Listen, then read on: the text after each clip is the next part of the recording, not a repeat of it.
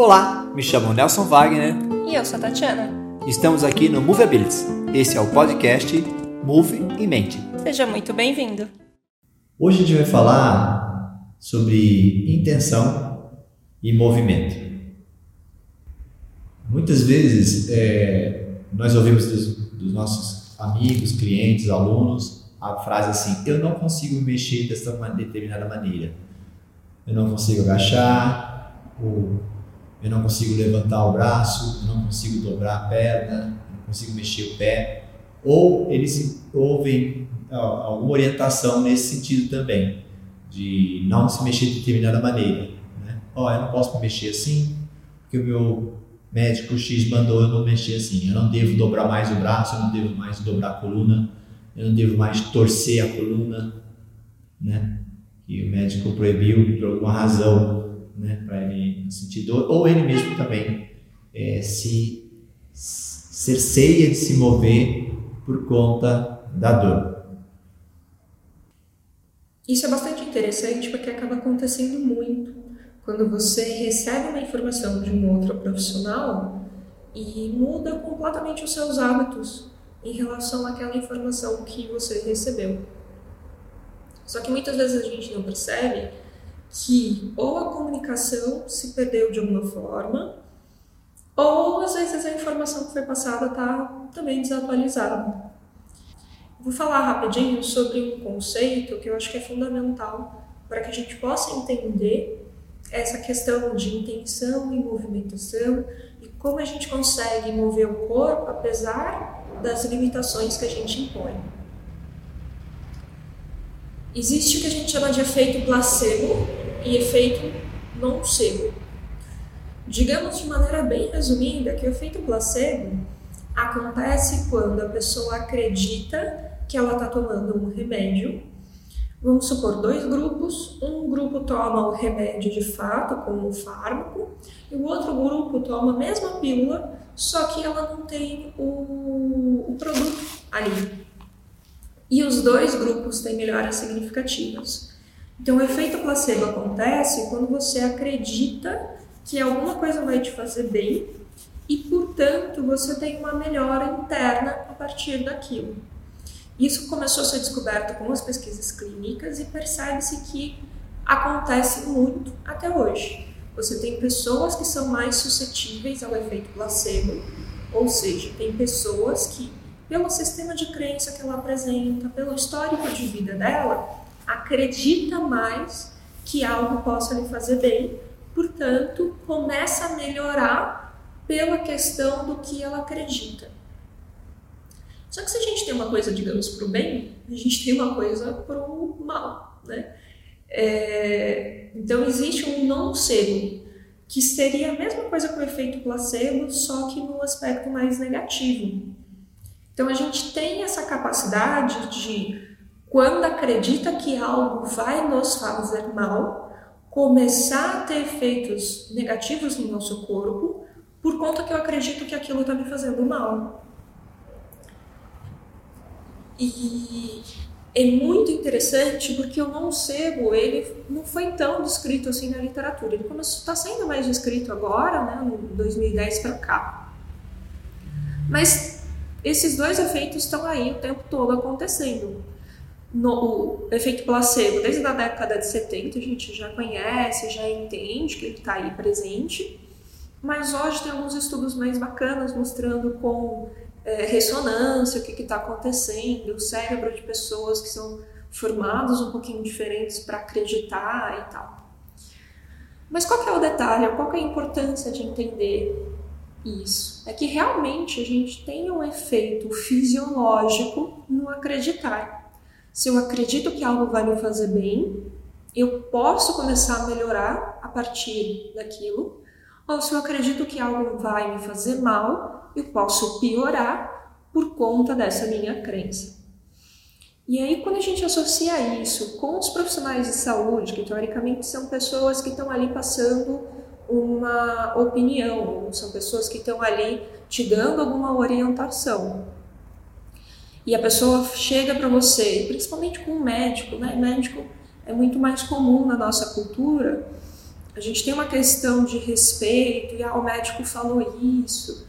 A gente tem já a palavra do médico como sendo um indivíduo, uma pessoa muito confiável.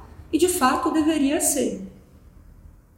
Mas às vezes, ou por falta de atualização, ou por uma questão de dificuldade de comunicação, passa-se uma ideia errada. Então, muito interessante até essa semana, estava lendo um artigo publicado por um grupo lá do Sul, eh, mostrando como que as pessoas entendem quando os médicos usam algumas palavras em relação a outra. Então, quando o médico fala que a sua coluna dói porque você tem um disco degenerado, que a sua coluna dói porque você tem uma hérnia de disco, porque você tem um desgaste ósseo ou alguma coisa nesse sentido, as pessoas apresentam uma piora em relação a sintoma, em relação à evolução do caso clínico. Quando o médico apresenta essa informação dizendo que você está com uma dor na região da lombar, que a gente não sabe exatamente qual é a causa, as pessoas apresentam uma melhora mais rápida e não ficam com o aspecto negativo tão intenso. É a mesma coisa. A hérnia pode causar uma dor na região e a, o desgaste pode causar uma dor naquela região. Só que a forma como você fala muda como a pessoa entende e como ela vai representar aquilo. O fato de dizer que eu tenho uma hérnia ou que tenho um desgaste passa a ideia de algo que é incurável, algo que vai daí para pior, algo que não pode ser melhorado. E quando você acredita nisso, você adapta toda a tua rotina para viver naquela dor ou para viver naquela condição mais limitante. Faz sentido isso para vocês? Então, é, esse é um aspecto que eu acho que é importante da gente entender. E às vezes pode ser simples por uma questão de comunicação, não tem muito tempo ali para falar ou para conversar e passa muito rápido, né? Uma consulta às vezes e a pessoa sai com uma ideia fixa que para o médico é muito comum. Você falar, olha, aconteceu isso, isso, isso na cabeça dele, no histórico de formação dele, ele tem mais ou menos como é que vai ser o caso clínico, como é que vai ser a evolução, quais são aspectos positivos e negativos. Mas muitas vezes a pessoa que não tem conhecimento não tem informação, ela não consegue compreender por conta de ter históricos diferentes. E esses históricos diferentes fazem com que ela acredite que não tem cura, ou acredite que ela vai dali para pior, que sempre vai se degenerar mais, que não tem uma possibilidade dela ficar sem dor, por exemplo. Eu acho que a gente, como profissionais de saúde, né, eu sou fisioterapeuta, né, eu sou educador físico, a gente tenta sempre ter um cuidado muito grande em relação a isso e também um trabalho de educação em saúde para conversar e explicar para os pacientes o que está acontecendo, quais são os caminhos, quais são as alternativas. E quando a gente pensa nos aspectos neurológicos, tem uma, um trabalho interessante uh, de divulgação, né, que diagnóstico não é destino. E que mesmo que você receba um diagnóstico, às vezes, ruim de uma determinada patologia, você não quer dizer que aquele vai ser de fato o seu destino. Você pode trabalhar, você pode ter aspectos que você consiga melhorar e improvement, melhorar de fato, né, a sua qualidade de vida. Então, isso acho que é importante da gente entender, porque aí quando começa, por exemplo, ah, eu tô com uma dor na região da lombar, o médico falou que eu não posso dobrar a coluna, ou o fisioterapeuta falou que eu não posso dobrar a coluna. Ou ninguém falou, mas você associa a dor com dobrar a coluna. Então tá bom, como é que você pega alguma coisa no chão? Como você coloca um sapato? Como você tira um sapato, coloca uma meia? Como é que você faz os seus pés, né? É cortar a unha. Como você senta às vezes para comer. Aí fala assim, opa, algumas pessoas começam a adaptar de não mais colocar o sapato, ou não mais tirar o sapato por medo da dor que pode acontecer, presta atenção na palavra, pode, não é necessariamente que vá acontecer. E às vezes você olha assim, mas por que você está fazendo isso? E a pessoa tem um medo, e é muito interessante. Vamos tentar fazer, vamos explorar, vamos ver se a gente consegue mover um pouquinho. E aí começa a se mexer.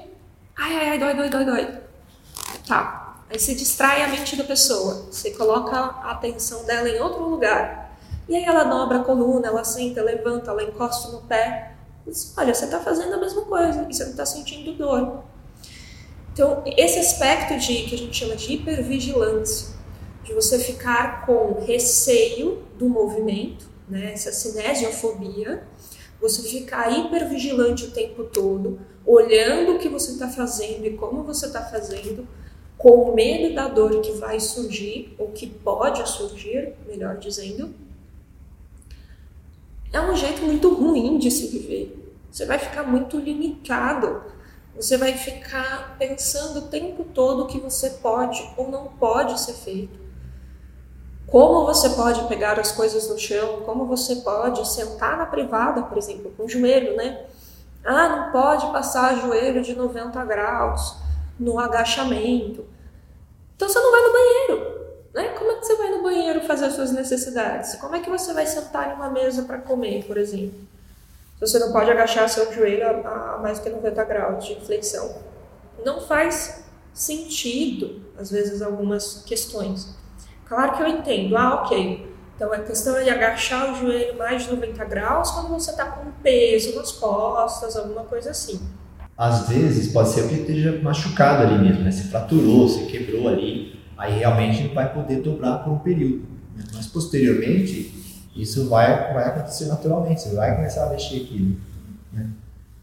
Então, às vezes, muito mais a adaptação que você tem por conta de uma lesão ou por conta de um quadro de dor, ela acaba sendo mais maléfica do que a dor em si. E isso influencia muito o nosso comportamento, em como a gente vai se adaptar. Contar um caso para vocês. Chega uma pessoa, ah, eu tô com uma questão no ombro, tendinite, tá, meu ombro tá inflamado, não consigo levantar o ombro acima da cabeça. Quando eu faço esse movimento aqui, dói. E aí fica, ó, eu tô fazendo esse movimento aqui, ó, tá vendo como tá doendo? É esse movimento. E aí fica buscando um pouco da dor, né? Ah, tá bom. Uma coisa muito fácil que, que eu gosto de fazer. Começamos a andar e jogar bolinha um pro outro. Joga bolinha, joga bolinha. E aí, cada vez mais alto, eu vou jogando a bolinha. De tal forma que a pessoa tenha que mover o braço para cima da cabeça para conseguir pegar essa bolinha. E aí a pessoa pega a bolinha e volta, sem reflexo corporal de dor, sem cara feia, sem nenhuma adaptação em relação à dor que ela diz que está sentindo. Aí eu paro Assim, você percebeu o que você fez? Não. Tá bom, vamos fazer de novo na frente do espelho. Olha para o teu braço agora, na frente do espelho. Olha onde você está pegando e jogando a bolinha.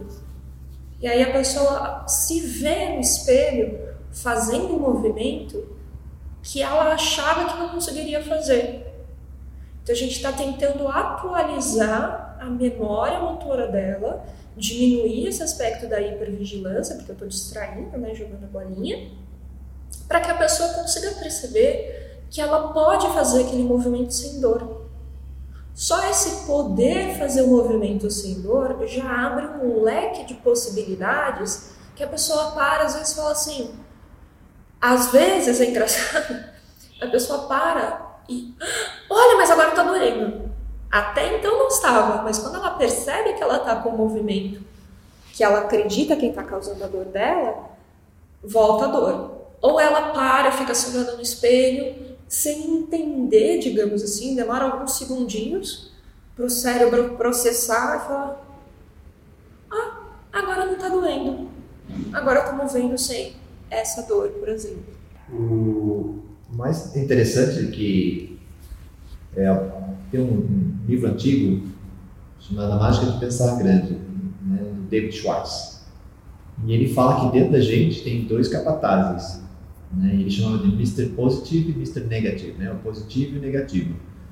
Então, ele, ele dizia que quando acordava de manhã, e o primeiro pensamento dele era: Nossa, que dia maravilhoso, né?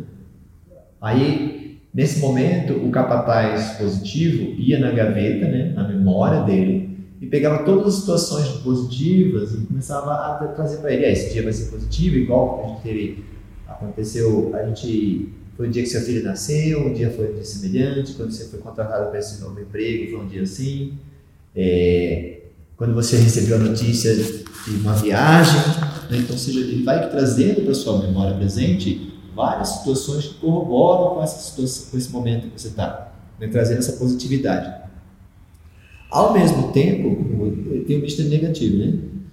Que é, ele faz a mesma coisa, ele também é profissional, né? um capataz especialista. Então, quando você pensa assim, nossa, que dia horroroso, ele vem vai lá no arquivo de memórias negativas e traz todas as memórias negativas para você de volta, né? Fazendo que você lembre, ah, nesse dia eu fui mandado embora, um dia chuvoso assim, um dia triste, é, foi um dia que meu parente meu morreu, foi quando eu tirei a pior nota na prova. Né? Então ele traz todas as informações negativas e seu dia fica miserável. Né? Então dentro do nosso cérebro tem essa capacidade, você vai, vai, você vai estar certo sempre.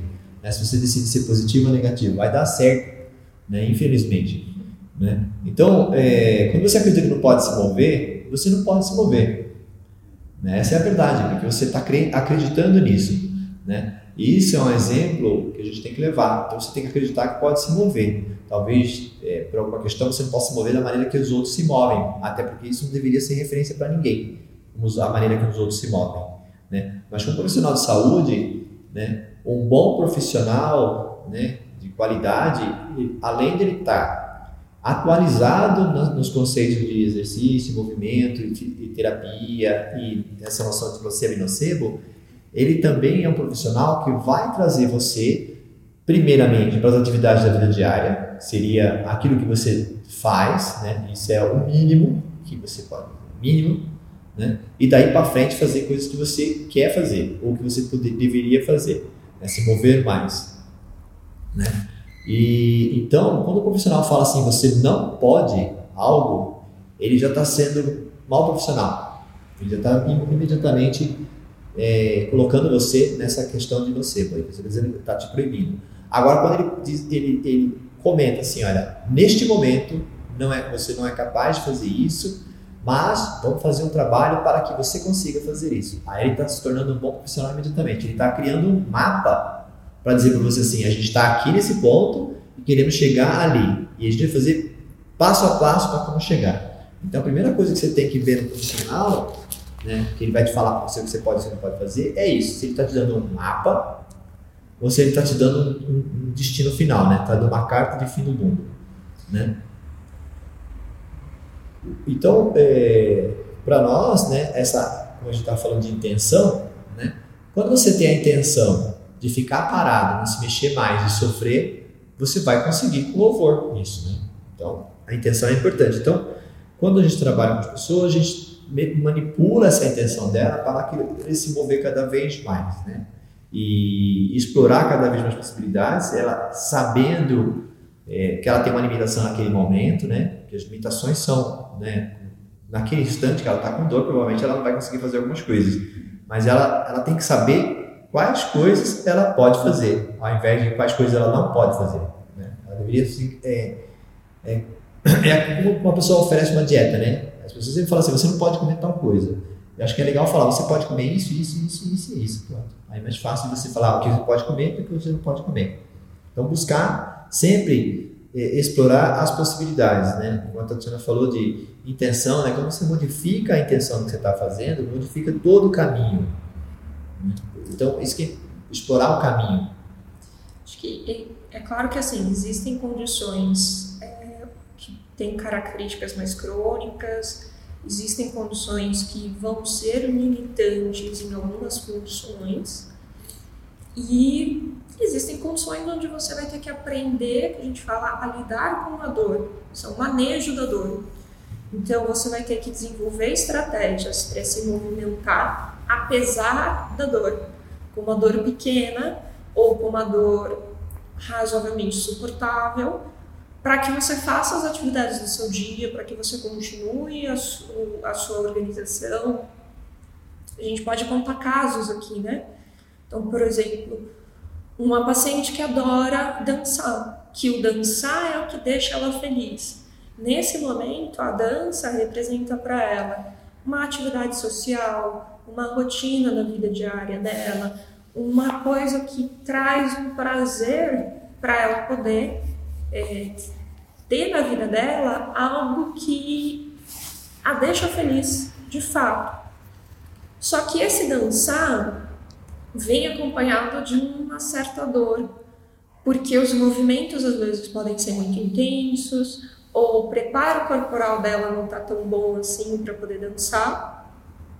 E aí parte, por exemplo, do meu trabalho é garantir que o corpo dela esteja forte e móvel para que ela possa dançar e fazer o que ela gosta com prazer.